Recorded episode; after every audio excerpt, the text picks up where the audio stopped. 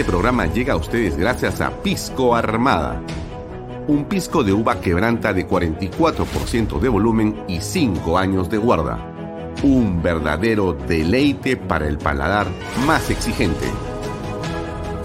Cómprelo en bodegarras.com y recuerde, tomar bebidas alcohólicas en exceso es dañino. PBM Plus, alimento para adultos con HMB proteínas, vitaminas y minerales con HMB. Vainilla y chocolate, que ayuda a mantener la fuerza de los músculos.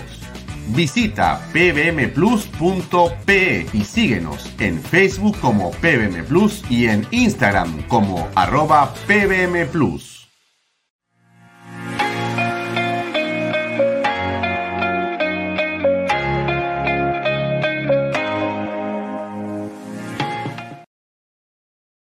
Bienvenido a la familia Sarcleti. Contamos con más de 20 años construyendo momentos especiales en más de 21 establecimientos ubicados en Lima y provincias.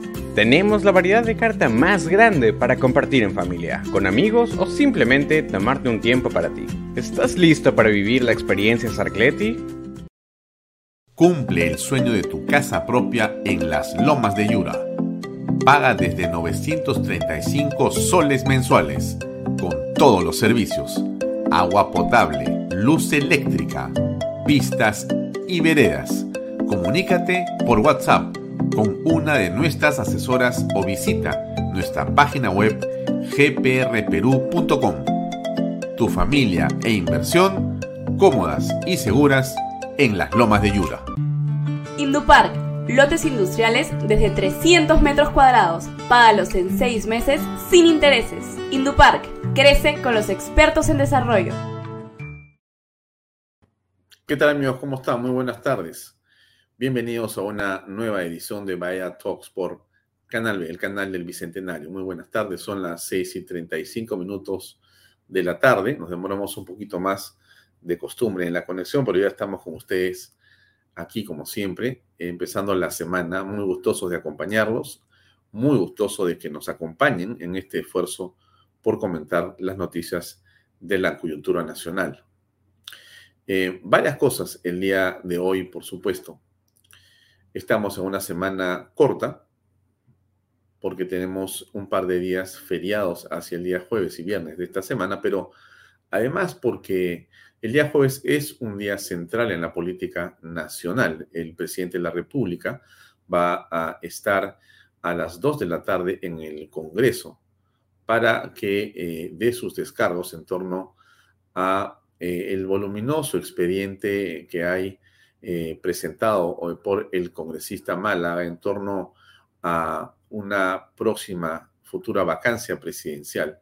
La documentación le ha sido enviada al presidente de la República, él la ha regresado al Congreso al día siguiente de que le fue enviada, está vuelto a ir a Palacio de Gobierno, el presidente la vuelta a regresar al Congreso y nos da la impresión que por lo menos eh, hasta este momento el presidente de la República rehuye, eh, y sinceramente se lo digo con la franqueza que siempre hablamos en este programa, rehuye y va a rehuir y rehuirá. Así es. Eh, bajo cualquier pretexto, enfrentarse a las preguntas del común de las personas. Lo ha hecho con la Fiscalía, lo ha hecho antes con el Congreso, lo hace con la gente, lo hace con los periodistas y lo hará sin duda con eh, el Congreso cuando el día miércoles eh, no, digamos, asista al Congreso de la República. No creemos eh, que se dignará a presentar a un abogado. De repente sí va un abogado, pero nos parecería sinceramente, eh, prácticamente imposible eh, su eh, presencia en el Congreso. Nos parece que en realidad es un buen deseo del Congreso, pero en realidad eso no se llevará a cabo. Las razones usted las imagina. Pedro Castillo no quiere hablar, Pedro Castillo no quiere dar cuenta, pero sobre todo Pedro Castillo considera que él es en la realidad y en los hechos una especie de casta, ¿no? una especie de eh, oligarquía que reina en el Perú desde el 28 de julio del 2021 y que está, digamos, por encima de todos nosotros. Nosotros somos los mortales ciudadanos que cumplimos con la ley, que pagamos impuestos, que trabajamos duramente, que tenemos que ser eficientes, cumplidos, transparentes y demás. Y él puede hacer aquí lo que le da, la gana, no con sus recursos, sino con los recursos de todos nosotros. Nosotros pagamos su sueldo, pagamos Palacio de Gobierno, pagamos la movilidad, pagamos todo lo que tiene, pagamos a los ministros, a los asesores, pagamos las oficinas, le pagamos el sueldo a todos esos. Y él hace y deshace como le da la gana y no hay forma de controlarlo. En realidad, a esta hora, en realidad parece que el presidente ha asumido que es, eh, digamos, de otro mundo. Como él decía, ¿no? Vengo de otro mundo con las uñas cortadas. Pues esa realidad parece eh, que es la realidad eh, de los hechos. Miren, hoy vamos a tener como invitado a Fernando Rospigliosi. Él es un periodista, es un analista, es un hombre vinculado a, digamos, la política nacional desde hace mucho tiempo y nos va a acompañar eh, más o menos en unos 30 minutos más. Eh, con él eh, seguramente unos 40 minutos en torno a lo que está ocurriendo con la crisis política en el país. Él escribió un artículo hoy en Expreso que reproducimos también en Canal B eh, en relación a Dina Boluarte. Pero han ocurrido cosas en las últimas horas con respecto a la estructura de defensa nacional, ¿no es cierto? Porque como usted sabe, si algo es importante en el país, tiene que ver con el Ministerio de Defensa. Usted lo sabe y lo entiende perfectamente. El Ministerio de Defensa es en realidad el centro de manejo de las Fuerzas Armadas en el Perú y de la Policía Nacional. Por lo tanto, el ministro de Defensa es a nombre del Estado peruano y por encargo del presidente de la República quien dirige la política pública de defensa nacional.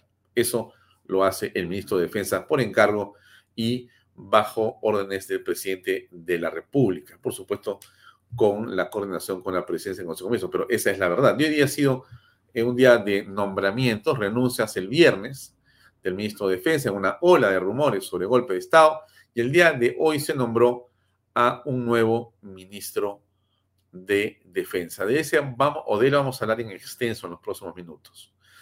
Pero también se ha nombrado en las últimas horas a un nuevo director de la justamente Dirección de Inteligencia Nacional, de la DINI, otro personaje polémico. Eh, y también a un asesor del congresista Bermejo se le ha colocado dentro del Ejecutivo como un viceministerio. Eh, con esto, eh, ¿qué cosa es lo que se configura? Que es un poco el punto al que quiero referirme un segundo antes de pasar a mostrarles algo muy importante que es el caso de Dina Boluarte. Le quería comentar esto porque la impresión que tenemos en este programa es de que eh, el que está manejando los tentáculos del poder ahora es el congresista Bermejo. Su eh, verbo y su discurso eh, antidemocrático y yo diría claramente subversivo, lo que está haciendo él es ahora copando el poder, rodeando al presidente. Y como buen estratega, no es él el que está frente a, sino detrás de. Y usted verá a la señora Betsy Chávez, actual presidenta del Consejo de Ministros, que es alguien funcional a Guillermo Bermejo. También lo es el abogado Noblecilla, que ha entrado a trabajar a la PCM en un cargo donde también maneja un presupuesto. Y así podríamos seguir hablando de las personas que tiene Guillermo Bermejo dentro del Ejecutivo. Y eso tiene una enorme significación cuando un presidente como Pedro Castillo luce, eh, diríamos, más que confundido, acorralado, ¿no? En ese acorralamiento de Pedro Castillo, en esa situación en la que Pedro Castillo se encuentra, pues sin duda, eh, hombres decididos, audaces, como el señor eh, Bermejo, premonido de, eh, el, rótulo de congresista de la República y con suficiente habilidad para que le en pantalla cualquier distraído en los medios de comunicación, entonces está y luce feliz, luce feliz. Sabe que el camino de esta democracia a, la que él se refería como pelotudeces democráticas de la democracia peruana, pues está en una situación en realidad endeble. Porque creo que desde el gobierno, y yo tengo la impresión que eh, Bermejo ha sido una pieza fundamental en esta estrategia, se ha sabido hacer algo de manera muy eficiente, que es dividir al Congreso de la República. Eh, no solamente dividir, ¿no? Porque la división finalmente es algo del juego político, sino ha logrado implosionar al Congreso desde adentro. Él, a través eh, de diferentes actitudes y acciones, ha dividido a las bancadas. Si usted eh, mira lo que es el día de hoy el Congreso de la República, va a encontrar una enorme eh, cantidad de bancadas. Déjeme justamente subir un cuadro para que, digamos, podamos ver esto a lo que me refiero, ¿no? ¿Cuántas bancadas hay el día de hoy en el Congreso de la República? Yo le diría que cualquier cantidad de bancadas. Déjenme encontrar justamente un cuadro que acabo de terminar de hacer en el equipo de Canal B. Hemos hecho un cuadrito con las bancadas, déjenme ponérselas. Pero mi punto es el siguiente, ¿no? Entonces, ¿cómo es que nos encontramos en una circunstancia según la cual eh, todo se ha convertido en algo eh, que es eh, tan preocupante y tan endeble. Acá tengo el cuadro de las bancadas. Este es, ya. Ajá. Estupendo. A ver, déjenme detener esto y pasar acá, compartirla. Y... ¿Dónde está mi pantalla? Mm, creo que no la voy a poder compartir. Dime un segundo más. Estamos en vivo, así que así, así pasan estas cosas de la, de la tecnología. la pantalla de... Tengo un WhatsApp abierto, pero me parece que no lo voy a poder abrir.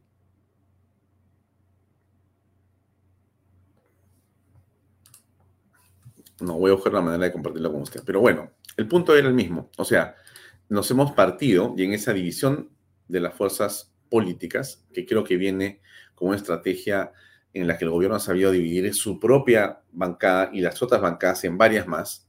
Hoy día tenemos, si no me equivoco, 13 o 14 bancadas. Es realmente eh, un récord que tenemos en el país para la cantidad de congresistas que hay, que son pocos, en realidad 130, pero la enorme cantidad de eh, este, bancadas que se han abierto.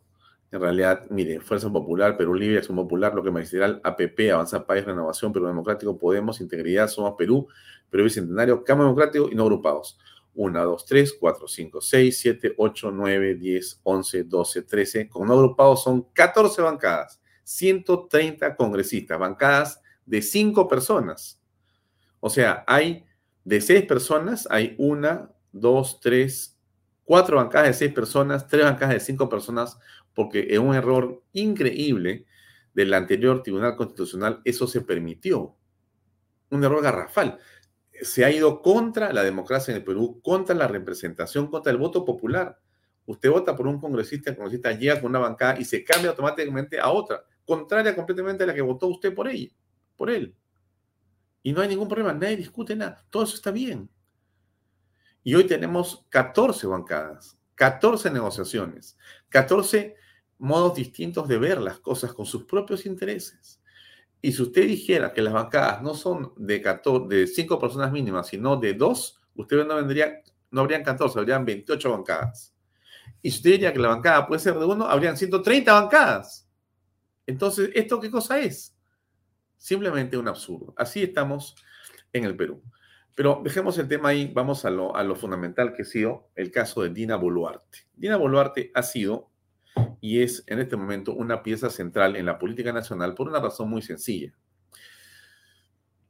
Ah, es el otro lado del poder, ¿no? Si, un, si Castillo está en un lado y está tratando de hacer lo posible por sobrevivir, y en esa eh, supervivencia negocia y paga lo que sea, inclusive como decía una empresaria que ha confesado hace unas horas que entregaba dinero para que se le pague a los congresistas para que votaran para que no se le vaque. Bueno, imagínese usted si eso era en la primera vacancia y le daban a cada congresista 50 mil soles, ¿usted se imagina cuánto costará la vacancia a estas alturas para cada congresista que va a votar en favor de la no vacancia? ¿Cuánto cree que puede costar eso? ¿50 mil soles? No creo, ¿no es cierto? A mí me da la impresión es mi impresión personal, que eso puede costar varios cientos de miles de soles y de repente fácil un millón de soles por cada uno por esa votación, o de repente más, de repente me equivoco y ya tiene precio. Bueno, eso es lo que está en juego hoy día. De repente no es así, de repente me equivoco y votan porque, digamos, son personas correctas, son personas honestas, son, digamos, todos chicos y chicas buenos, todos quieren al Perú y consideran que el presidente Castillo es una buena persona. Y en realidad, esto de estar pensando que el presidente está ahí arriba como un jefe de una relación criminal es realmente un exceso, ¿no? Y él es una estupenda persona. Pero bueno, dejamos el tema ahí para pasar a lo que ha pasado con Dina Boluarte. Entonces, Dina Boluarte está en el otro lado, ¿no? Mientras Castillo está sobreviviendo y para eso necesita eh, asegurar los votos para que la vacancia no se produzca el día miércoles en el otro lado está Dina Boluarte, que dice, muchachos, tranquilos, más bien, vaquen a este hombre y acá está su pechito. Acá estoy yo, Dina Boluarte, y seguramente yo los puedo ayudar a que nos vayamos hasta el 26 o más allá. No se preocupen. Conmigo tienen otro tipo de manejo. Eh, caviares bienvenidos, ¿no? Eh, en fin, todos los que están dando vueltas en el poder y se han quedado frustrados con la elección que hubo en el 2021 y que apostaron por un montón de partidos extraños y no salieron, todos los que han estado dándole vueltas a Pedro Castillo para que los emplee y no les han dado bola, yo le aseguro a usted que ya hicieron cola con el otro lado del poder y que ya están caminando con su fajín o tienen su lista de personas que han sido propuestas para los fajines y ya hay prácticamente 100 o 200 funcionarios prácticamente nombrados a estas alturas. Y eso lo tiene que saber Pedro Castillo. O sea, Pedro Castillo está eh, viviendo momentos bien complicados porque la debilidad de Castillo se aprecia claramente en todos sus movimientos. En realidad, él está al muere, pero no va a ser fácil, ni siquiera para Dina, porque finalmente el dinero tiene un valor. Y con Castillo, mal que bien, mal que bien, esos congresistas que lo han, digamos, soportado, que, lo han, que le han dado su voto y que lo han acompañado hasta ahora, junto con empresarios otras personas, bueno, mira, no lo han hecho tan mal. Y al margen de las acusaciones de corrupción, ahí están. están pasando y finalmente con plata y con poder. Eso es, digamos, las cosas como son, ¿no es cierto? Bien. ¿Qué es bueno para el Perú? Bueno, usted ya sabe, no se lo voy a decir. Yo le he dicho hasta el cansancio lo que pienso. Yo creo que Castillo y Dina Boluarte tienen que salir del gobierno, salir del poder. Tienen que asumir Williams, tiene que conducir un proceso electoral, tiene que cambiar a conocer de elecciones y tenemos que avanzar hacia una nueva elección de presidente de la República. Y creo que este Congreso, a pesar de todos los problemas, debe quedarse ¿Que eso es difícil? Por supuesto que es difícil. Pero yo creo que eh, los latrocinios o los errores o delitos cometidos por Dina Boluarte o por Pedro Castillo no tienen por qué arrastrar el Congreso de la República. Pero esta es una posición mía que, bueno, yo no la he inventado, la he tomado de otros pensadores y constitucionalistas que han venido por acá y nos han comentado esto, yo creo en ello también. Pero ok, vamos a empezar el tema de Dina para no apartarnos del asunto central antes que venga Fernando Rospigliosi. Eh, Alejandro Peña o alguien si me pueden avisar a qué hora exactamente va a entrar este, nuestra, nuestra entrevista, a qué hora, entrevistamos a, Fernando Rospigliosi. Este es el reportaje que todos difundimos dos minutos y medio dura para que usted se actualice de lo que iba a pasar el día de hoy. Esto es lo que iba a pasar el día de hoy. Ya pasó, pero lo voy a hacer acordar para que no se olvide qué iba a pasar y qué sucedió. Pero este es el reportaje de Alfonso Vallamato hace más o menos unos tres meses, quizá un poco más. Ahí va, escucha, no se olvide. La actual vicepresidenta y ministra de Desarrollo e Inclusión Social, Dina Boluarte, ha sido acusada frente a la Subcomisión de Acusaciones Constitucionales. ¿De qué se le acusa? Boluarte está siendo investigada por realizar gestiones como presidenta del Club Departamental Apurímac y como vicepresidenta de la Asociación de Clubes Departamentales del Perú, mientras ejercía el cargo público como ministra, acto que va en contra de lo que estipula la Constitución. Fueron presentadas la denuncia constitucional 268 por el congresista Javier Padilla y la denuncia constitucional 269 por las congresistas de Avanza País. El 14 de junio del presente año fueron declaradas procedentes por la presidenta de la Subcomisión de Acusaciones Constitucionales, Rocío Torres, de Alianza para el Progreso. El 20 de julio se designó a Edgar Raimundo Mercado, de Cambio Democrático Juntos por el Perú, como delegado del informe sobre esta denuncia constitucional contra la vicepresidenta. Pero, ¿quién es Raimundo Mercado? Edgar Raimundo Mercado, miembro de la bancada de Juntos por el Perú Cambio Democrático, ha presentado hasta la fecha 16 proyectos de ley de su autoría, de los cuales 5 son declarativos, 3 modificaciones de ley y 1 es una reforma constitucional. Pero esta no es su primera experiencia parlamentaria ni política. En las elecciones municipales de 1983 fue elegido alcalde distrital de Chilca para el periodo municipal de 1984 a 1986. Fue congresista en las elecciones generales del 2006 por Junín con Unión por el Perú. Ha pasado por partidos como Izquierda Unida, Unión por el Perú, Perú Posible, Movimiento Regional Bloque Popular Junín y Juntos por el Perú. En el año 2011 fue designado para ocupar la Superintendencia Nacional de Migraciones. En el año 2014, Raimundo fue investigado por la revista Caretas por un presunto conflicto de intereses. Asimismo, es importante recalcar las votaciones que el actual congresista ha realizado durante su cargo. Ha votado en contra de las dos mociones de vacancia, en contra de la bicameralidad, ha respaldado a todos los gabinetes y se ha manifestado en contra de la mayoría de censuras contra los ministros, por lo que se puede interpretar que el actual congresista tiene una tendencia de respaldo al oficialismo, con una incipiente crítica y exigencia al gobierno actual. ¿Podrá ser ponente de la denuncia con imparcialidad?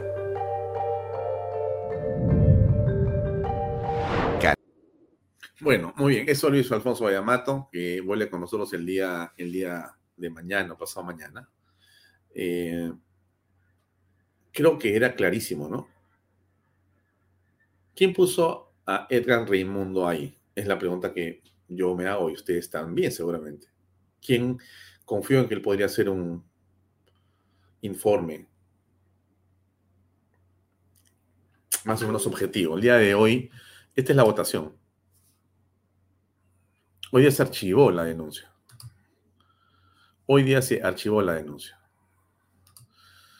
Según el informe final del congresista Edgar Raimundo, se tenía que archivar la denuncia constitucional contra Dina Boluarte por inhabilitación por 10 años por cargos públicos. ¿Cómo fue la votación de su ponencia? Eh, ahí está. A favor, congresistas Luis Ángel Aragón, José Arriola, José Balcázar, Flavio Cruz, Hamlet Echevarría, Elsa Medina, segundo Montalvo, Margot Palacio, Susel Paredes, segundo Quirós, Edgar Reimundo, Hitler Saavedra y Wilson Soto. Mi sorpresa por Wilson Soto, pero ya a mí no me sorprende nada en el Congreso de la República, ¿no? En contra, bueno, Lady Camones de Alianza para el Progreso, Noel Herrera de Renovación Popular, Diego Bazán de Avanza País, Mario Cordero de Fuerza Popular, Hernando Guerra García de Fuerza Popular, Patricia Juárez de Fuerza Popular, Leandro Jauregui de Renovación Popular y Juan Lizar Seguro de Fuerza Popular. Extrañamente no estuvo Ernesto Bustamante. Norma Yarro pidió no votar. y Rocío Torres de APP tampoco votó. Aún si no han votado los tres, no hubieran logrado ganar. Finalmente, la señora Boluarte no va a ser acusada por haber infringido la constitución al haber actuado como presidenta del Club Apurímac, mientras era ministra de Estado y vicepresidenta de la República. Hechos que quedaron absolutamente probados durante la investigación, durante los reportajes periodísticos, durante todo lo que se hizo. Pero no hay, digamos, nada más que hacer ahí. Solamente quiero comentarles que así están las cosas en el Perú. ¿Esto qué es lo que significa? Bueno, eh, lo que significa claramente es de que Dina Boluarte ya está gobernando. Ya está gobernando. Dina Boluarte ya tiene un poder que antes estaba de alguna manera al servicio de Pedro Castillo, pero que ya con la renuncia de Dina Boluarte al gabinete de Betsy Chávez, es obvio que ella eh, ha marcado un derrotero distinto y quiere un destino diferente al de Pedro Castillo. En esencia, yo le preguntaría a usted, o quizá usted me pregunte a mí, o como fuere que sea, si realmente Dina Boluarte es igual que Pedro Castillo, peor que Pedro Castillo, es más de lo mismo. Mire, yo creo que es mi opinión. Siempre esta es mi opinión y, es uno opina, pues libertad, ¿no cierto? Uno, por eso este es un programa donde se hace un análisis y uno opina en libertad. Así que le voy a dar mi opinión. Eh, a ver, el, tema, ¿no? La, razón, eh, la justificación principista histórica, ¿no? Eh, de la política, yo tengo la impresión que no la tiene la señora Boluarte. Es, mi, es una impresión mía. Yo no la conozco, nunca he hablado con ella. La he visto en su accionar público, pero cuando ha habido momentos de tensión, ha salido a relucir un talante eh, de prepotencia y de soberbia y de violencia muy preocupante. Yo creo que quienes están ahora con ella ni se imaginan lo que va a hacer Dina Boluarte. Pero eh, a la gente se le conoce de muchas maneras, ¿no? Con dinero. El que no tiene dinero, cuando tiene dinero, usted ve la diferencia, ¿no es cierto? El que no tiene poder y tiene poder, o sea, que nunca tuvo poder y de repente tiene todo el poder, usted lo saca en una. ¿No? Porque así es, pues la gente este, alucina, en verdad, ¿no? Entonces yo tengo la impresión que la señora eh, Dina Boluarte eh, va a ser un gobierno nefasto. Es mi impresión. Seguramente me equivoco. Pero bueno, tengo el derecho a equivocarme, ¿no? ¿Por qué no tengo derecho a equivocarme? Soy un mortal. Los mortales se equivocan todos los días. Yo también meto la pata a cada rato y seguramente con esto que le digo me estoy equivocando. Las veces que yo la he visto, la he visto con una violencia y una soberbia siendo vicepresidenta. Impresionante. No la imagino como presidenta de la República. No imagino ella presidenta con su banda mirando pues de qué manera a Norma Yarro ¿no? Como que mira un insecto, ¿no es cierto? Mirando a, este, a, Pepe Cueto, ¿no? Mirando a Adriana Tudela, ¿no? Como si fueran, así es, hormigas caminando delante de ella. Es mi impresión, ¿no? Porque claro, ya si caminas, ya, ya Palacio Gobierno, a ver, ya el Congreso te altera un poco, pero ya Palacio Gobierno, o sea, te altera completamente las neuronas y, digamos, el sentimiento para una persona que no tiene, digamos, consistencia psicológica y si no tienes bien armado tu cerebrito y entras ahí, ese es una especie de manicomio, se lo digo con toda franqueza, con el perdón de los, de los eh, sanatorios y manicomios y de los enfermos mentales. Porque claro, la cantidad de aduladores que hay, la falta de principios que a veces se ve en Palacio de Gobierno, la falta de idea de Estado y de sociedad que se tiene cuando se va o se llega ahí por mil razones, y la cantidad de intereses hacen que las personas se quedan realmente pasmados y se obnubilen. Entonces, usted se imagina una persona que nunca ha tenido poder, ni en su casa, creo, y ahora le entregan la banda presidencial por tres años, y todos los que la roban le dicen, no, tú eres la, no sabes lo bien que se te va a ver, Boluarte, presidenta, eso era, Dios te ha puesto ahí, te vamos a ayudar, lo que quieras, ya yo te pongo al embajador en, Finlandia, yo tengo el embajador para, para, para Washington, yo tengo el embajador para Ecuador. Yo me imagino que ya, pues, o sea, me imagino porque los puestos más amados por los chupameas son las embajadas, ¿no? Entonces ya están ahí atrás caminando y caminando y caminando una tira de personas para colocarse en el poder de una manera realmente vergonzosa. ¿Por qué, por qué digo, me produce a mí esta, esta circunstancia? Porque No está mal que el gobierno decida quién poner como embajador donde quiera o, ministro o viceministro. Eso es lo de menos. Está bien que lo hagan. El punto en el que yo me, me paro es, ¿por qué es que no podemos tener una idea de sociedad, de país, de progreso, de desarrollo, de verdadera inclusión, de inversión, de libertad, de, de, de sacar al Perú hacia adelante, no en discurso, señores, en la práctica? Ahora, pero Alfonso, dale beneficio a la duda. Claro que sí, pero ¿cómo le hace el beneficio a una persona que ha acompañado a Castillo hasta hace 15 días? No te pases, pues. O sea, ella ha sido testigo de excepción de todas las barrabasadas que ha hecho Pedro Castillo. Testigo de excepción, pero antes de haber entrado Pedro Castillo, ella ha estado en una situación absolutamente cuestionada. Y de hecho la fiscalía la investiga por lavado de activos. Entonces, entonces no me vengan pues a decir a mí que no, mira, oye, pucha, que qué malo eres. No, no es, no es que yo no soy malo ni bueno. Usted tampoco es mala ni buena, señora, señor que usted este programa.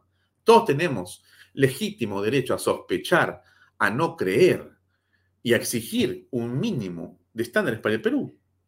o sea, no somos ni malos ni buenos, somos ciudadanos comunes y corrientes. Dina Boluarte juraba juraba lealtades, pero ya no sabemos hasta dónde ni cómo, con Pedro Castillo. ¿Se acuerda usted? Presidente, lo matan. Yo me voy con el presidente. ¿Escuchó, no es cierto? O depende, no escuchó. Se lo voy a poner otra vez para que no quede duda. Yo me voy con el presidente. El presidente lo matan. Yo me voy con el presidente. Vamos a pedirle a Julio que nos, nuestro editor, que nos haga una edición de eso, que nos haga como un minuto de ese juramento permanente para ponerlo acá de manera como un bucle, para escucharla. Porque esa frase la va a acompañar a ella.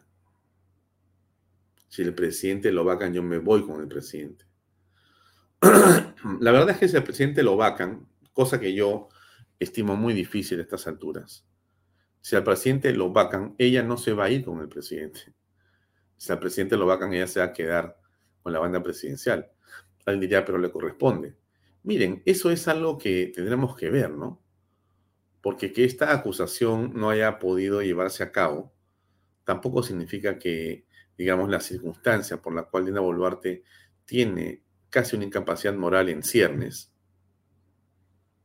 también está presente habrá otra votación y habrá otra vacancia. Es que no puede ser. No, sí puede ser. Claro que puede ser. O sea, el camino de recuperar la institucionalidad democrática y el manejo del Estado para que realmente esté al servicio de los peruanos eh, pasa por hacer una serie de cambios y tomar decisiones que van a ser duras. No cabe la menor duda. Ojalá que quienes tengan que tomarlas estén a la altura de esas decisiones. El presidente, por lo demás, ha venido, como siempre, rehuyendo, ¿no? Rehuyendo de todas las maneras posibles lo que está ocurriendo, ¿no? No quiere venir al Congreso, el presidente pone una serie de este, pretextos, ¿no? Montoya dijo lo siguiente, escuchemos. Es una situación que nunca se ha presentado antes, tendríamos que analizarla bien, pero estaría en rebeldía. ¿No? Y realmente el Congreso dice que cuando alguien no se presenta, tenemos este, la potestad de poderlo hacer a la fuerza. Este, de grado fuerza, de grado fuerza, pero sí él tiene la posibilidad de defenderse, aunque no quiera, de grado fuerza, pero va a tener la posibilidad. Es decir, si no se presenta, no es que ustedes voten allí sin que él esté. No, no, se tiene que presentar de grado o fuerza, como dice el reglamento. Muy bien. Y ahí tendrá que dar su, defensa y sus explicaciones. O sea, no sé por qué tanto temor. Una persona que ha hecho actos de corrupción con la fuerza que los ha hecho, pues no tendría por qué tener temor de decirlo después. Bueno, eso es eh, un poco lo que está en este momento en el tintero, ¿no? Lo que nosotros hemos estado eh, viendo es a un presidente que se escapa nuevamente de querer hablar, lo habíamos dicho al principio.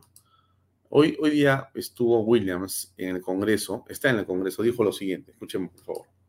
89A indica que lo que hemos remitido a la Presidencia de la República, que son cerca de 300 páginas, ¿no? está estipulando lo que contiene la moción de vacancia y cada uno de los aspectos están justificados en esas, en esas cerca de 300 páginas.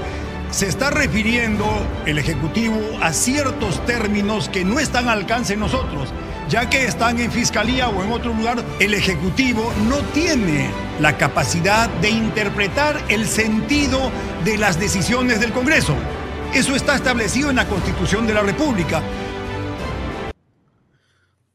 Está confirmando lo dicho por el Tribunal Constitucional, ¿no? Williams es un hombre que tiene en realidad en este momento creo que el apoyo de la mayoría de peruanos. Queremos eh, que las cosas se compongan, ¿no?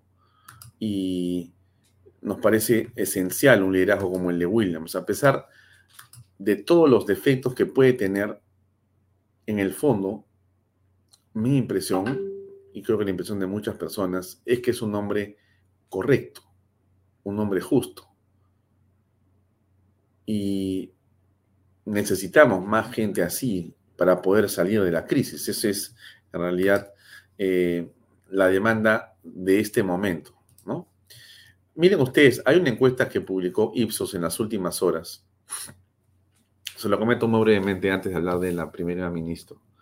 Preguntan ahí, eh, ¿cree usted que con el gobierno de Pedro Castillo se va a reducir la pobreza? ¿Se mantendrá el nivel de pobreza o aumentará la pobreza? En rojo, aumentará la pobreza 63%. Se mantendrá la pobreza 24%. Se reducirá la pobreza 10%. O sea, 10% deben ser los amigos de Castillo, ¿no? Los que están en las licitaciones. Pero la mayoría de peruanos que vemos lo que está pasando, sabemos que va a aumentar la pobreza. Hay 63% que cree que va a crecer y que se va a mantener 24. O sea que entre ambos hay, ¿cuánto hay ahí? 87% de gente que cree que se va a mantener o va a crecer la pobreza. Dígame si usted, usted si eso no es algo delicado. A la pregunta que hacen sobre, considera que el presidente Pedro Castillo, cuando hace declaraciones, por lo general, dice la verdad en azul, 23%. Por lo general, no dicen la verdad en rojo, 67%. Ah, no precisa, 10%. Es tremendo, ¿no?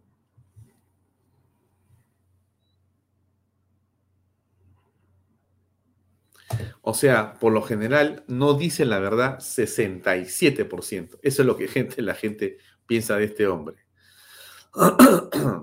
¿Cree usted que el presidente Pedro Castillo gobierna para el pueblo o gobierna para sus intereses y la de sus allegados? Para sus intereses y la de sus allegados, 69%. Para el pueblo, 26%. ¿Cree que el presidente Castillo esté involucrado en casos de corrupción? Sí está involucrado, 65% en rojo. No está involucrado, 24%. No precisa, 11%. ¿Qué piensa usted de esto? ¿Qué piensa usted de esto? Todavía hay gente, como dice Ingrid Jan, Jansen Melling, ¿cómo estás? Todavía hay gente que cree en este tipo, sí, todavía hay gente. Es impresionante, ¿no? El nivel que apreciamos de, eh, digamos, aún con los índices donde aparece, eh, digamos, fuerte Pedro Castillo con gente que todavía cree en él por, por, por 10%, 20%. Pero ahí está. Ahí está. Ese es Pedro Castillo. Y bueno, el tema continúa. Hay 14 visitantes tacneños de Betsy Chávez que han obtenido contratos tras visitar su despacho. Esto realmente es una fiesta. Es una fiesta. Mañana voy a continuar porque quiero conversar ya con Fernando Rospigliosi. Eh, también quiero comentarles eh, cuál ha sido el presupuesto de educación, que realmente está regresando miles de millones de soles al red nacional porque no se han gastado. O sea, es, en fin, yo soy un hombre cristiano, ¿no? Creo en la vida, no puedo, no puedo, no puedo pensar de otra manera, pero ¿cómo es que hay sociedades en las que se fusila la gente cuando comete cosas contra la sociedad, ¿no? Pero es algo que no podemos ni siquiera pensar, pero por momentos a uno le invade ese pensamiento negativo, ¿no? Pero en tanta pobreza y te regresan la plata. Decenas de miles de millones de dólares. La noticia de la empresaria, que en realidad, este, en fin, ella dice que eh, fue obligada, ¿no? Eh, ¿no? No sé, yo todavía no quisiera juzgar de ninguna manera, pero el hecho objetivo es que ella dice que pagó 4 millones al señor eh, Salatiel Marrufo para Pedro Castillo y un millón de eso era para los congresistas. Usted ya se enteró de eso, me imagino. Y bueno, general, que ya conocemos, que está relacionado con el Movadef y ahora es director de la DINI, ¿no? De eso vamos a hablar con Rospigliosi. En fin, lo dejo ahí y vamos a ir con la entrevista que me parece que es lo que viene a continuación. A ver, ahí va amigos.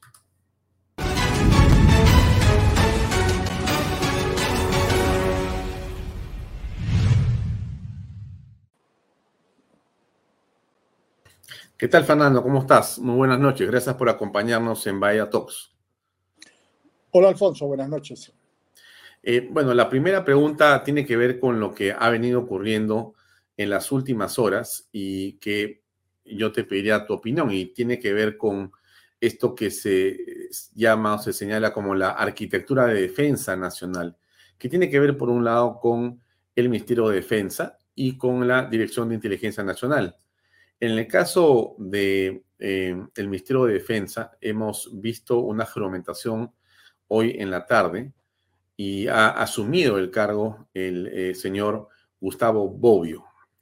En el caso de la Dirección de Inteligencia está Wilson Barrantes, un ex eh, general en retiro. Eh, yo te pediría tu opinión en torno a estos dos nombramientos, por favor. Bueno, esto es una muestra de que el gobierno no tiene límites. Hace las peores barbaridades que uno pueda imaginarse sin ningún problema.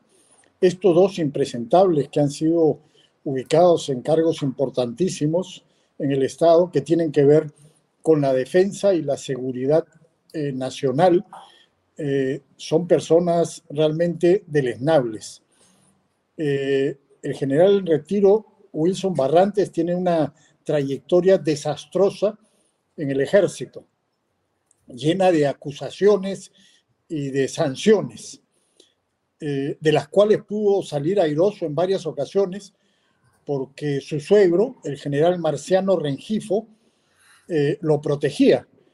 Y, luego eh, Marciano Rengifo fue congresista de Alejandro Toledo en el gobierno de Toledo y ministro de Defensa. Y de esa manera Barrantes pudo permanecer durante un tiempo en el servicio activo y llegar a ser eh, general.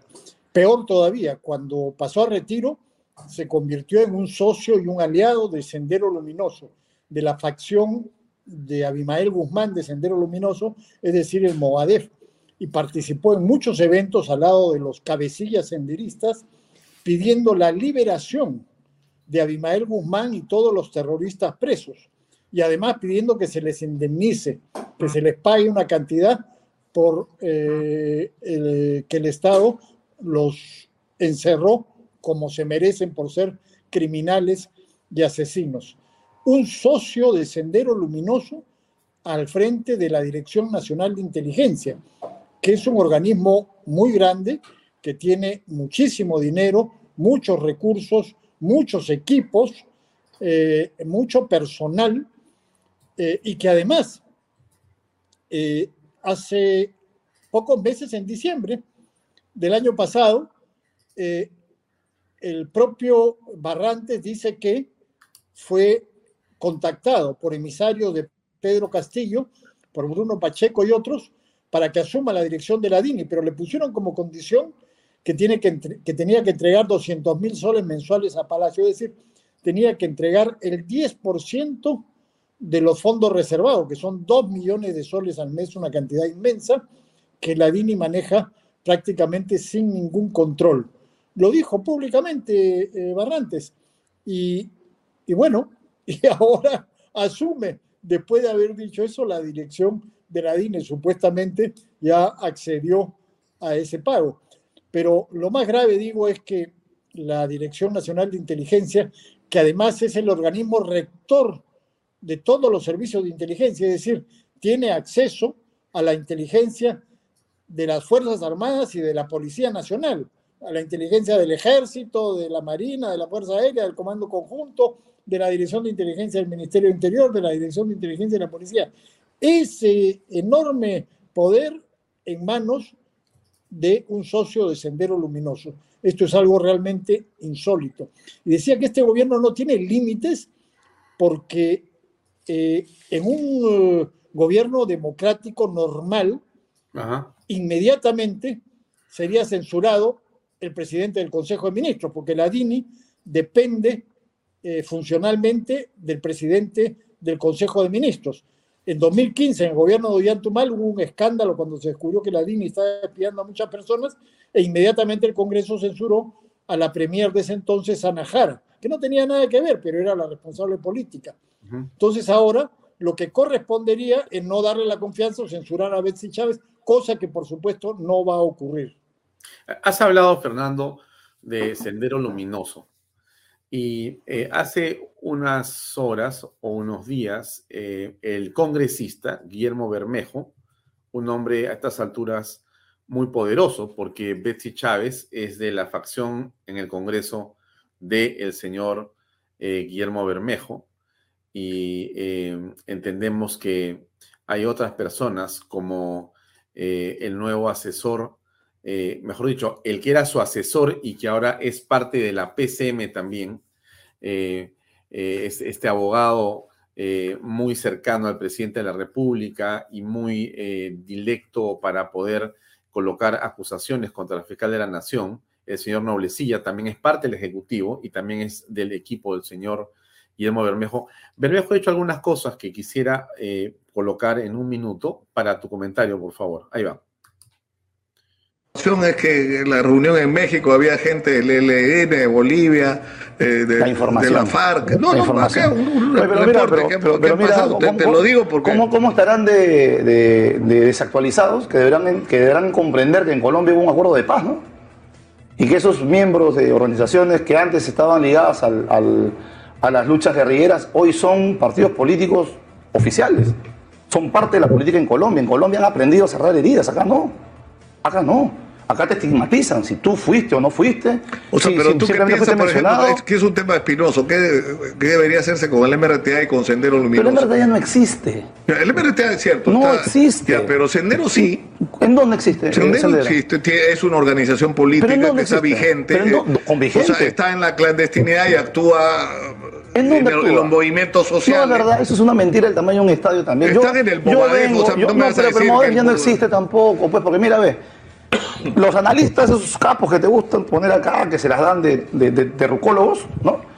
Pregúntale pues, ¿qué, qué, tipo de composición tenía la gente del modo expresos políticos y familiares de los expresos políticos. No tenían más. Y ya están muertos, porque le da ya, pero ya no les da ya. ¿no? Todos sus líderes, ¿no? Los dos. O sea, tú crees, tú crees, o sea, tú crees que, que eran presos políticos, que estaban razón, que estaban presos por ¿Qué opinas, Fernando?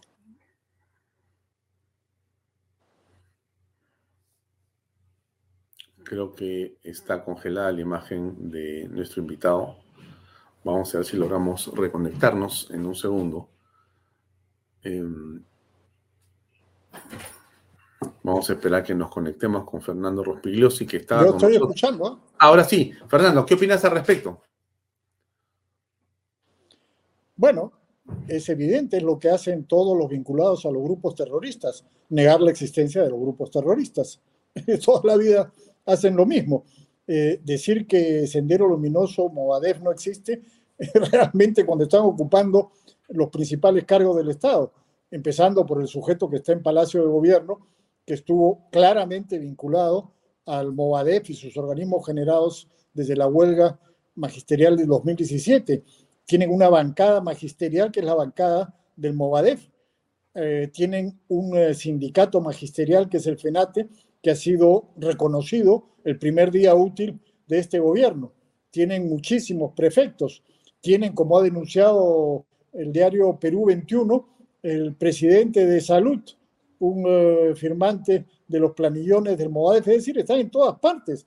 Eh, Sendero Luminoso fue derrotado militarmente, después crearon eh, eh, diversos tipos de organizaciones y ahora están en el control del Estado. Y este sujeto Bermejo ha sido denunciado por la Dirección contra el Terrorismo de la Policía Nacional por ser un terrorista, un miembro de organizaciones terroristas herederas del MRTA que tenía tratos, vinculación y negociaciones con los terroristas activos del Brain eh, y es un defensor del narcotráfico y de la hoja de coca.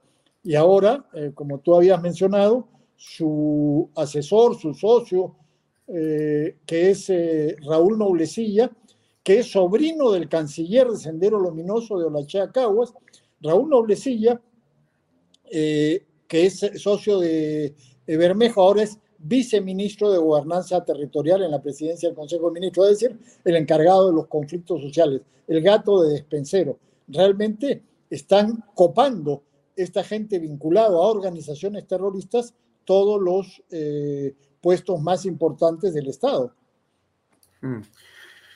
Eh, me gustaría eh, conocer tu impresión del nuevo ministro de Defensa, eh, quiero pasar unas imágenes de la juramentación de hoy eh, en la tarde. Con el artículo 122 de la Constitución Política del Perú. La el artículo 15-A de la ley número 29158, Ley Orgánica del Poder Ejecutivo. Y estando a lo acordado se resuelve. Artículo 1. Nombrar ministro de Estado en el despacho de defensa al señor Emilio, Gustavo, Arturo, Sandro, Edmundo, Bobbio, Rosas. Artículo 2. La declaración jurada del ministro nombrado es publicada en la página web de la Presidencia del Consejo de Ministros en la misma fecha de publicación de la presente resolución suprema.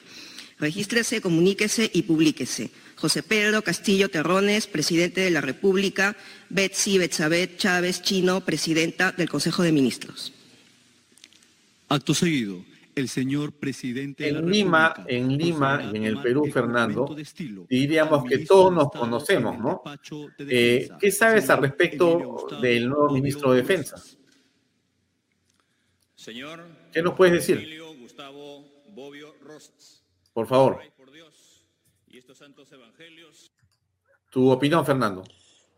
Bueno, es conocido, ¿no? También tiene también tiene una eh, trayectoria oscura en el ejército, es un general...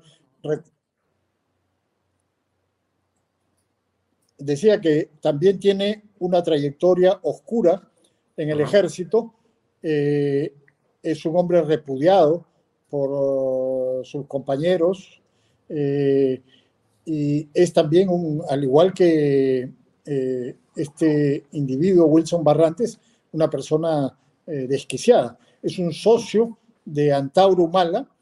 Eh, esta asociación entre Antauro Mala y Pedro Castillo eh, se manifestó ya cuando pusieron a Bobbio como jefe del gabinete de asesores de la DINI y ahora, en un insulto a las Fuerzas Armadas, ponen a este sujeto como ministro de Defensa. También un cargo, por supuesto, muy importante, donde se maneja información sensible y cuando eh, su eh, colega, compañero, Antauro Humala, está movilizándose eh, por todo el país, haciendo llamados a la violencia, al cierre del Congreso, al fusilamiento de personas, en fin.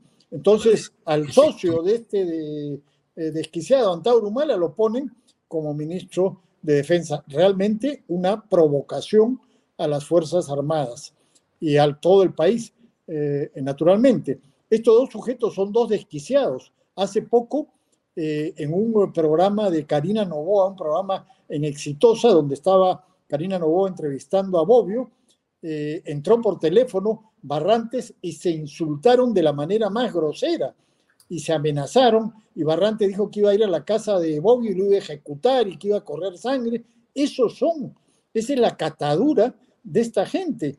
Y esos están en los cargos más importantes del Estado ahora, en la Dirección de Inteligencia y en el Ministerio de Defensa. Y el otro, eh, en Noblecilla, en el Viceministerio de Gobernanza de la PCM. Es decir, como decía, el gobierno no tiene límites, eh, ya está haciendo lo que le da la gana, provocando abiertamente a todo el mundo y preparando lo que ya sabemos que prepara, el cierre del Congreso y la liquidación de lo poco que queda de democracia.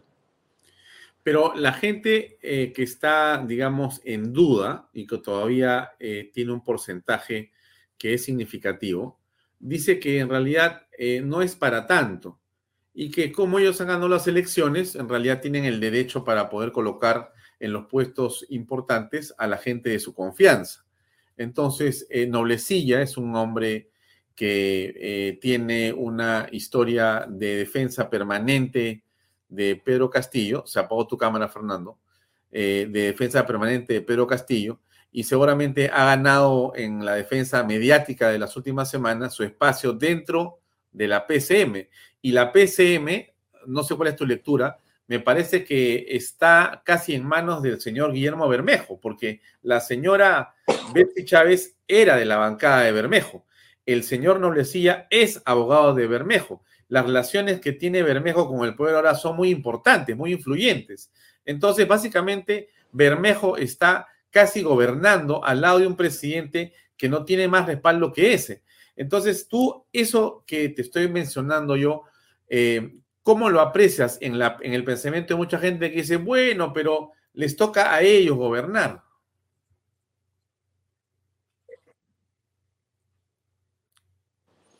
Eh, no, no es así, pues. Eh, por lo menos en una democracia eso no funciona de esa manera. Eh, digamos, en los Estados Unidos, el presidente de los Estados Unidos tiene mucho poder, pero no puede poner como jefe de la CIA a un socio de Osama Bin Laden. No puede, pues. En una democracia eso no puede ocurrir. Es ¿Eso es el equivalente? ¿Es el equivalente? Como, es el equivalente, por supuesto. Así como tampoco eh, eh, presidentes anteriores podían poner como jefe del FBI a, un socio de Al Capone o de Lucky Luciano. No, pues eso no puede ser. Eso, así no funciona una democracia.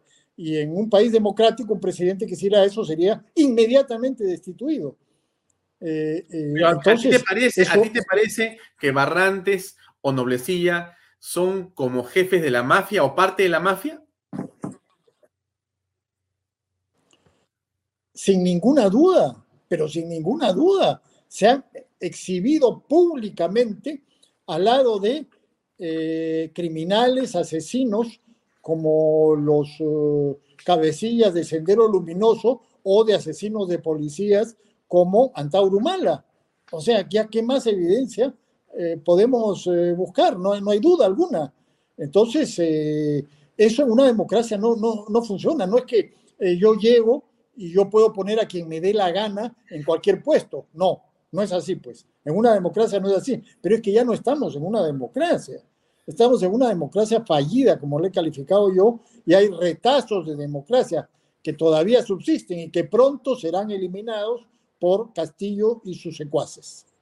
Bien, ahora, antes de entrar a ese tema de la democracia, quisiera preguntarte por lo ocurrido eh, en las últimas horas en relación a la renuncia del ministro de Defensa Barragán, ¿no es cierto? Renuncia en medio de un eh, eh, rumor que va creciendo en torno a una posibilidad de un golpe de Estado que o venía del presidente o una consulta al comando conjunto, como fuere que sea, se produce la renuncia.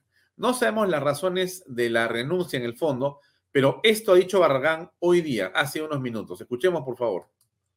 Pues yo rechazo rechazo completamente ese estribillo que han puesto todo el fin de semana. No es cierto, no hay nada de golpes de Estado, eh, simplemente han habido algunos temas que teníamos que nosotros este, que conversar, los que es referente al decreto supremo 1095, que era para poder continuar o no. Eh, mi, idea siempre ha sido no eh, que las Fuerzas Armadas no se expongan al trabajo de seguridad ciudadana porque no es el trabajo netamente de ellos. ¿A la línea política? ¿Que no se expongan a eso quiere decir? Eh, no es no la línea política, estamos hablando de acciones que aparecen en el decreto 1095, donde desean que se incremente cada vez más la cantidad de militares en el trabajo de la ciudad ciudadana. Y eso en estos momentos yo eh, pienso de que no era momento para hacer esto, justamente, justamente por las especulaciones que existen, que si la Fuerza Armada salen, eh, en, una oportunidad anterior, no sé si se acuerdan ustedes, que salieron a costado del palacio porque era porque iban a ir a la Plaza de Armas. Y hubo una tremenda especulación que están cerrando el palacio, lo están cuidando y no pasa nada de esto. Lo que, debemos tener aquí, yo les sugiero, lo que debemos tener aquí los peruanos es unidad, por favor. Tenemos que unirnos, la prensa, tenemos que unirnos el Congreso, el Poder Ejecutivo. No hay manera de salir adelante si estamos nosotros entre uno y otro generando especulaciones que no existen. Congresistas han hecho la vigilia incluso ante este riesgo. Que también es especulativa. Eh, no tenemos que hacer vigilia si conversamos la unión del Perú va a hacer que salgamos adelante. Yo le sugiero... A... para RPP Noticias, ha sido citado al Congreso de la República. Usted ha conversado con el presidente de la República porque, como bien mencionó, usted renunció el día sábado y todavía permanece en la cartera. ¿Qué le ha dicho? ¿Ha conversado tal vez con, la, eh, primera ministra? Eh, yo estoy esperando que ya eh, entiendo que el jefe de gabinete con el presidente ya han conversado para ver quién es mi relevo. Yo estoy suponiendo que en las próximas horas ya el nuevo ministro de Defensa estará juramentado. ¿usted se ha sentido respaldado siempre por las Fuerzas Armadas? ¿Ha habido un respaldo de parte de las Fuerzas Armadas a su persona? Mire, no, hablemos del respaldo, porque cuando hablan de respaldo también se genera una especulación. Lo que yo le hablo es que yo he liderado un equipo de donde yo vengo, que es las Fuerzas Armadas. Y las Fuerzas Armadas siempre cumplen solo con su misión, que es lo que dice la Constitución Política del Perú. Y en eso estamos abocados. han ¿Qué opinas, Fernando, en relación a estas opiniones, a estos eh, eh, comentarios que ha hecho el señor eh, ministro de Defensa? Bueno, antes de la juramentación del señor Bobbio, ¿no? ¿Qué, qué opinas al respecto?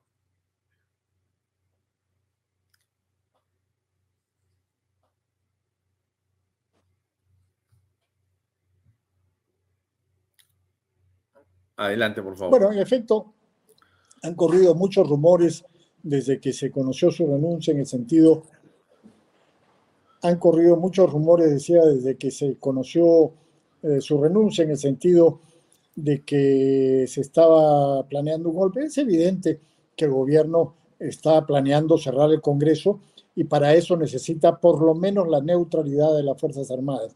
Ahora, en el caso de que el gobierno lo, lo hubiera intentado, yo no creo que este señor hubiera renunciado al parecer han habido ahí discrepancias dentro del gobierno que han llevado a la renuncia. Eh, ahora, de hecho, tanto Barragán como su sucesor Bobbio, ambos son socios de Antauro Mala. Entonces, ahí no hay eh, eh, mucho cambio, ¿no? ¿no? No estoy seguro yo de qué cosa es lo que haya pasado y de que en efecto haya podido haber este intento. A mí me parece que ellos todavía están esperando algunos cambios adicionales dentro de las Fuerzas Armadas, en particular en el ejército, que tienen que producirse en estos días, en estas semanas, para dar el zarpazo final y cerrar el Congreso. Todavía no las tienen todas consigo. Ahora, eh, entiendo que el ministro Chero ha dicho que prácticamente ellos no van a acatar en caso de que el gobierno, que el Congreso pueda vacar a Pedro Castillo, ¿no? Que ellos presentarían no sé qué recursos, o sea, algo eh, insólito, ¿no? Pero está dentro de la línea de esta gente que ellos no respetan en absoluto la democracia, usan la democracia para sus propios fines y finalmente van a terminar eh, destruyéndola, ¿no? El presidente de la República más bien ha dicho que de ninguna manera se puede hablar de un eh, golpe de Estado. Él ha dicho que no existe esa posibilidad y que en realidad eh, él es un hombre pegado a la, eh, a institucionalidad, al republicanismo y que todos son, en todo caso, rumores. Eh, ¿Qué opinas tú al respecto? Él publicó un, un tuit el día sábado para desmentir cualquier tipo de rumor en torno a una este, posible este, rompimiento del Estado de Derecho eh, y de esa manera ha tratado de poner los paños fríos a lo que está pasando en el país. Déjame compartir con nuestros amigos de Vaya Talks ese, esa comunicación del presidente que está en la pantalla. Y dice, en un momento difícil para el país, con una crisis por la quinta ola de pandemia, ratifico mi compromiso con la democracia, el Estado de Derecho y la Constitución y rechazo rotundamente que mi gobierno esté tramando un cierre del Congreso para evitar una vacancia. El presidente se cierra completamente y dice más, dice al Parlamento y todas las instituciones, los llamo a la más amplia unidad para trabajar, bueno, unidos eh, por un país que nos necesita juntos para resolver sus grandes problemas y para el cual nos ha elegido democráticamente por un periodo de cinco años. Está bien claro, ahí está el hombre con su Twitter. Eh, bueno, ¿tú no le das credibilidad a esto o sí le das credibilidad?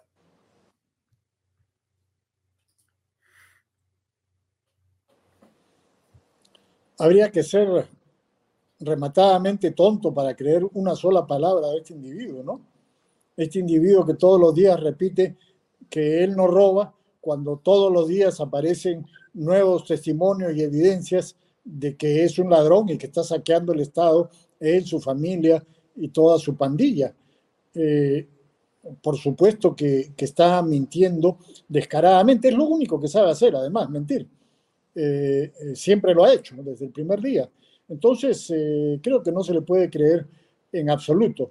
lo único que hay que sacar en claro es que en este momento, en este día, todavía no están listos para dar el zarpazo final y cerrar el Congreso, pero muy pronto lo van a estar y apenas eh, tengan esa posibilidad lo van a hacer.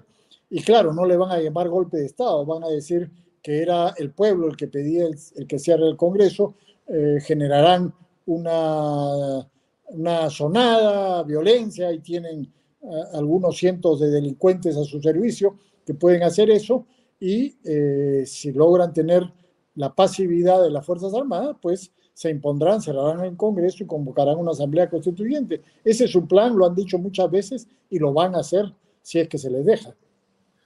¿Te parece que el nombramiento del señor Bobbio va en esa dirección? Eh, el nombramiento de Barrantes también. ¿Crees que se está eh, Barrantes en un lugar, Bobbio en otro, Noblecilla más acá, Betsy Chávez aquí? Eh, el señor Aníbal Torres en la parte de la asesoría o la jefatura de los asesores de eh, la PCM, en realidad se está colocando. Ya prácticamente solamente falta el señor Bermejo, pero Bermejo está trabajando en el Ejecutivo por interpósita persona. ¿Tú ves este ah, tema como ya un momento de confrontación final? ¿Algo más va a ocurrir y grave en los próximos días u horas o más bien es eh, un ejemplo de diálogo y de consenso, como dice el presidente. no, como tú dices, todos estos nombramientos, todas las personas eh, que has mencionado son personas justamente para el choque, para dar el zarpazo final, es, evidente. No se puede saber exactamente cuándo, si en horas, días, semanas, pero eh, evidentemente que están preparando eso y para eso, con todo desparpajo, ponen a toda esta gente en estos puestos claves. Eh, eh, como digo, lo único que falta es algunos cambios más en las Fuerzas Armadas y en el Ejército para tener todo el cuadro completo y poder eh, liquidar lo que queda de democracia en el Perú. Hacia eso estamos yendo muy rápidamente. Si hay gente que todavía no se da cuenta. ¿Perdón? ¿Cuáles serían esos cambios?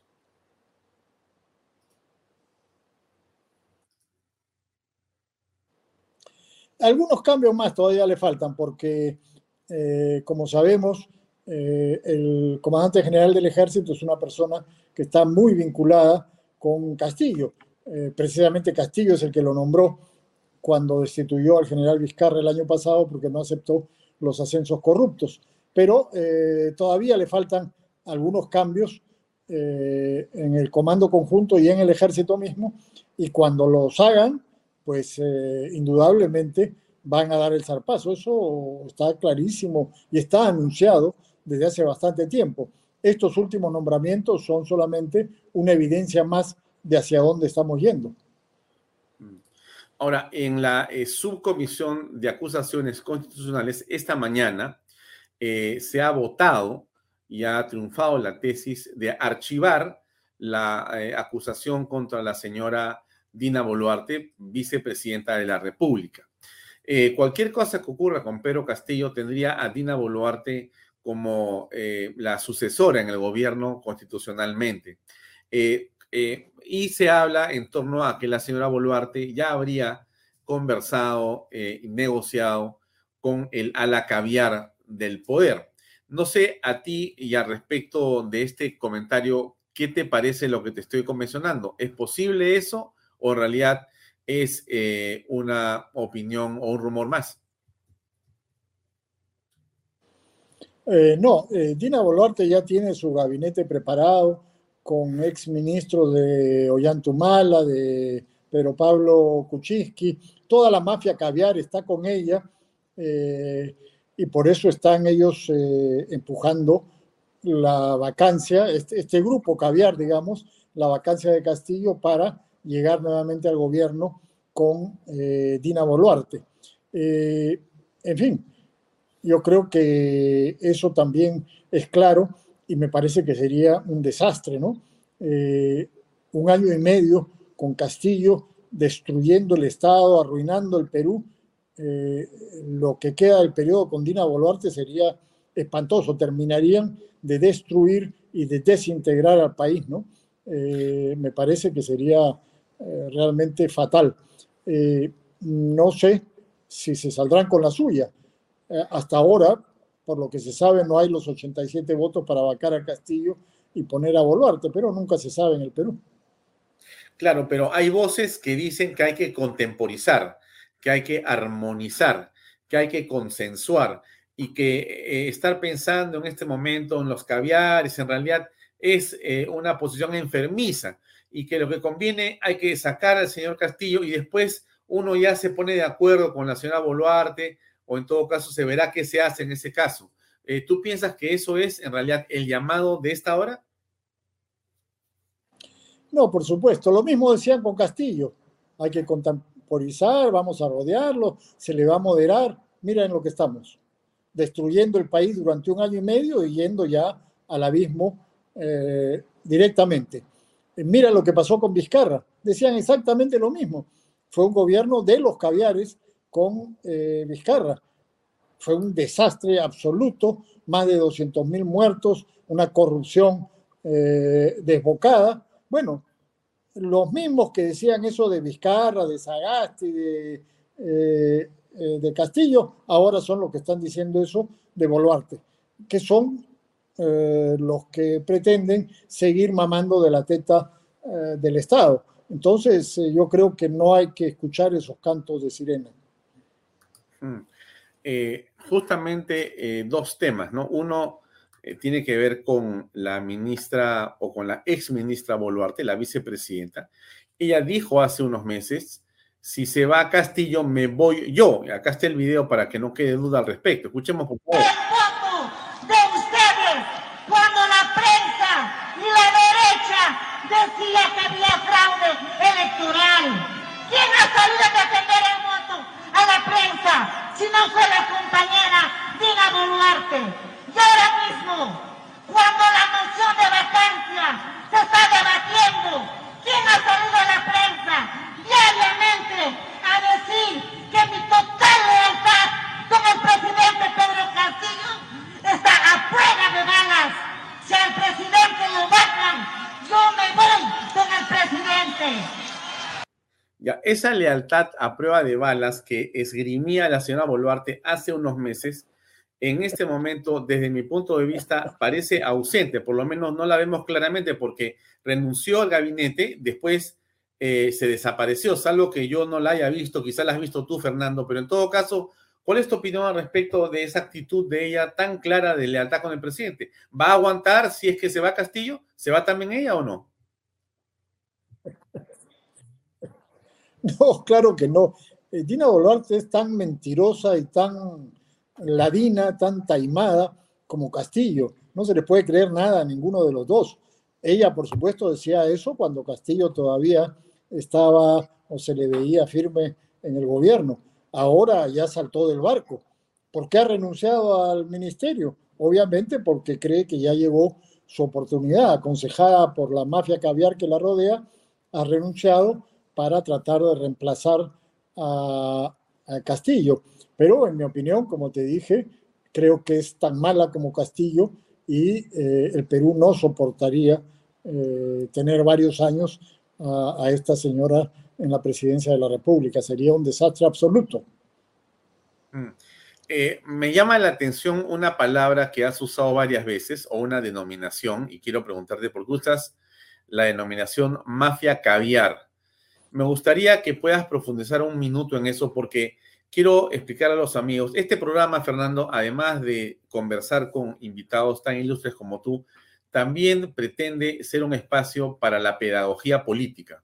Entonces, este término mafia caviar es interesante. Déjame simplemente leer lo que significa mafia y después tú nos complementas, por favor.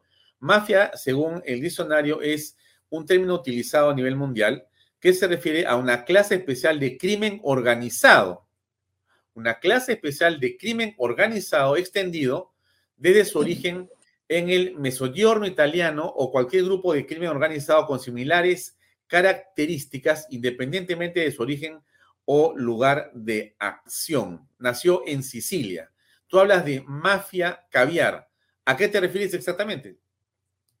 No, yo no lo utilizo en el sentido de crimen organizado, pero sí de un grupo más o menos organizado de eh, eh, izquierdistas, eh, progresistas, de esos que les gusta vivir bien, lo que son, lo que se ha denominado caviares, esa es una palabra que viene de la izquierda francesa, que les gusta el champán y el caviar, pero que presumen de ideas izquierdistas y progresistas, ¿no?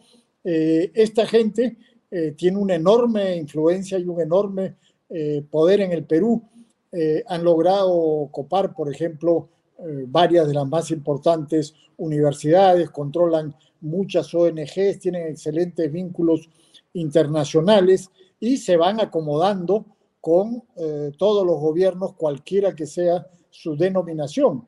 Eh, y, realmente tienen una extraordinaria habilidad para seguir mamando de la teta del Estado, sea cual sea el gobierno que eh, llega en cada uno de los procesos electorales. Entonces, a este grupo es el que eh, le denomino la mafia caviar, que en este momento, por ejemplo, está jugando eh, la carta de Dina Boluarte, pero ellos siempre juegan varias cartas. Eh, de hecho, tienen algunos elementos metidos en este gobierno y lo han tenido también desde el comienzo, aunque han ido perdiendo peso ante la entrada cada vez más fuerte de serronistas, de antauristas, de senderistas, que no los quieren a ellos tampoco. Eh, pero ellos están jugando la carta de Dina Boluarte, jugarían a la carta de, un nuevo gobierno si se produjeran nuevas elecciones, en fin, tienen eh, varias alternativas y se las arreglan sin tener votos y sin tener respaldo popular para estar siempre eh, mamando de la teta del Estado y ocupando puestos públicos. para terminar, Fernando, el ministro Chero declaró esta mañana eh, en relación a la posibilidad de que se vacara con 87 votos a Pedro Castillo y dijo lo siguiente en relación a esa posible decisión del Parlamento. Congreso de la República obtuviera los 87 votos, ustedes van a objetar la constitucionalidad de esa vacancia. Así es, así es por una sencilla razón. Pero eso significa que se van a resistir, o sea, no van a aceptar como legítima esa decisión del Congreso. Así es, por una sencilla razón. Lo que se pretende con esta tercera vacancia es hacer un híbrido subjetivo de causales que ya han sido discutidas en la primera y en la segunda vacancia. Pero además se, quieren hacer inferencias y calificaciones jurídicas de hechos y de aparentes elementos de convicción que no han sido corroborados que corresponden al ámbito fiscal. De tal forma que quieren construir incapacidad moral permanente sobre la base de una investigación. ¿Qué opinas tú respecto de esto que dice el ministro Chero, ministro de Justicia? Por favor. Bueno, es obvio que ellos no respetan ni la democracia ni los mecanismos democráticos. Está hablando un conjunto de estupideces para justificar su desconocimiento de lo que es un mecanismo democrático, como si la vacancia fuera un acto eh, judicial que se requerieran pruebas judiciales. No, la vacancia es un acto político. Y la incapacidad moral permanente se determina de una sola manera, con los votos del Congreso y nada más. El Congreso interpreta qué cosa es la incapacidad moral permanente. Por eso es un término vago y laxo. Y así está en todas las constituciones eh, presidencialistas del mundo, empezando por la de los Estados Unidos, que dice que por una falta grave, que no está definida, por supuesto, se puede destituir al presidente de la República. Eh, así es en todas las constituciones y, ¿quién interpreta qué cosa es incapacidad moral? El Congreso y nadie más. Entonces, eh, el Congreso puede vacar como vacó a Vizcarra o como vacó a Pedro Pablo Kuczynski. Bueno, en el caso de Kuczynski, cuando ahí habían los votos, él renunció, pero si no renunciaba lo iban a vacar. Entonces, eh, eh, eso que ha dicho es una estupidez mayúscula, pero es coherente con la catadura de estos eh, individuos que están en el gobierno, que no son demócratas y que solamente utilizan la democracia para tratar de destruirla. Mm. Ah, te robo un minuto más. El presidente dijo que en realidad él no se va a mover de donde está por nada. Escuchemos, por favor. A la pretensión de algunos sectores políticos de intentar quebrantar el orden constitucional y la voluntad popular expresada en las urnas. Ratifico que nada impedirá que sigamos al mando de la nación hasta el último día de nuestro gobierno el 28 de julio del año 2026. No pasarán ni las actitudes antidemocráticas ni los intereses mezquinos y subalternos. Confiamos que los sectores democráticos del Congreso, así como las fuerzas sociales de nuestro país, se pondrán de lado de la institucionalidad y la gobernabilidad. ¿Qué opinas al respecto, Fernando? Todo está claro por el presidente, no lo mueve nadie hasta el 26. No, si no se le logra destituir, será hasta el 36 o hasta el 46. Es, ridículo. Esta gente se va a quedar en el poder eh, para siempre, como en Cuba, como en Venezuela, como en Nicaragua.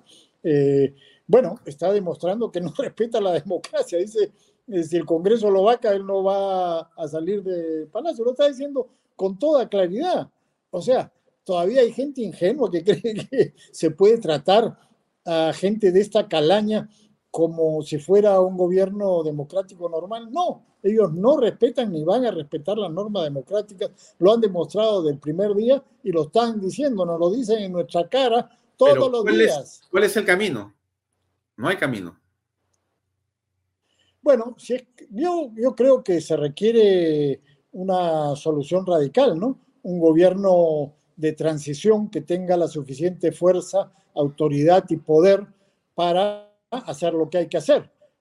No solamente desalojar a esta camarilla corrupta del gobierno, sino eh, también limpiar el Estado de los centenares o de los miles de senderistas, delincuentes y sinvergüenzas que lo han ocupado y eh, reorganizar el sistema electoral. No se pueden hacer elecciones limpias con el sistema electoral actual eh, y hacer, convocar en el más breve plazo posible elecciones limpias y democráticas. Yo creo que eso es lo que se requiere, un gobierno de transición.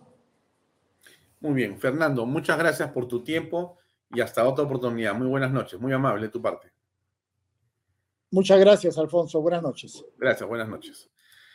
Bien, amigos, era el analista eh, Fernando Rospigliosi que nos acompañó en Bahía Talks con su opinión en torno a lo que está pasando en el país. Como ustedes han visto, eh, nos ha eh, dado una eh, visión desde una perspectiva que creemos es muy clara sobre lo que está ocurriendo.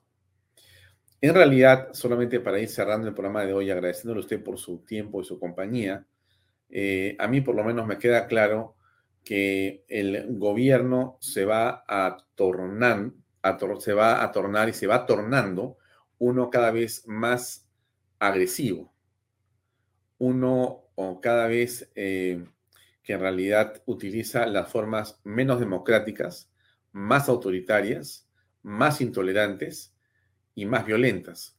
En realidad esperamos lo peor de este gobierno. Se lo digo con franqueza, estas horas que vienen por delante, estos días que vienen por delante, van a ser de una violencia inusitada, eso creo, eso creo. Y eso implica eh, que desde el Servicio de Inteligencia, desde el Ejecutivo, se van a desplegar todas las armas posibles contra la oposición. Todos los que estamos en oposición vamos a ser blanco de un Estado persecutorio, de un Estado violento y de un Estado que busca básicamente acallar las voces que incomodan a la corrupción. Eso es mi punto de vista. Creemos que el que ha salido ganando en todo esto no es solamente el señor Pedro Castillo, que está salvando de esta forma su cuello, sino que el nuevo gobierno es el de Guillermo Bermejo. Así es, esa es nuestra opinión. Creemos que el gran ganador de toda esta, eh, digamos, situación de caos en el país es Guillermo Bermejo. Si usted mira el tablero del ajedrez político, el ganador comienza a ser él y eso es simplemente una derrota para la democracia y para el país. Lo dejamos ahí y nos vemos mañana, por supuesto, a las seis y media de la tarde en otra edición de Vaya Talks. A continuación, no se olvide de que estamos con este aniversario de la ONG Tierra y Ser. Gracias por acompañarnos. Hasta mañana. Buenas noches. Este programa llega a ustedes gracias a Pisco Armada. Un pisco de uva quebranta de 44% de volumen y 5 años de guarda. Un verdadero deleite para el paladar más exigente. Cómprelo en bodegarras.com y recuerde, tomar bebidas alcohólicas en exceso es dañino. PBM Plus, alimento para adultos con HMB proteínas, vitaminas y minerales con HMB. Vainilla y chocolate, que ayuda a mantener la fuerza de los músculos. Visita pbmplus.pe y síguenos en Facebook como PBM Plus y en Instagram como arroba PBM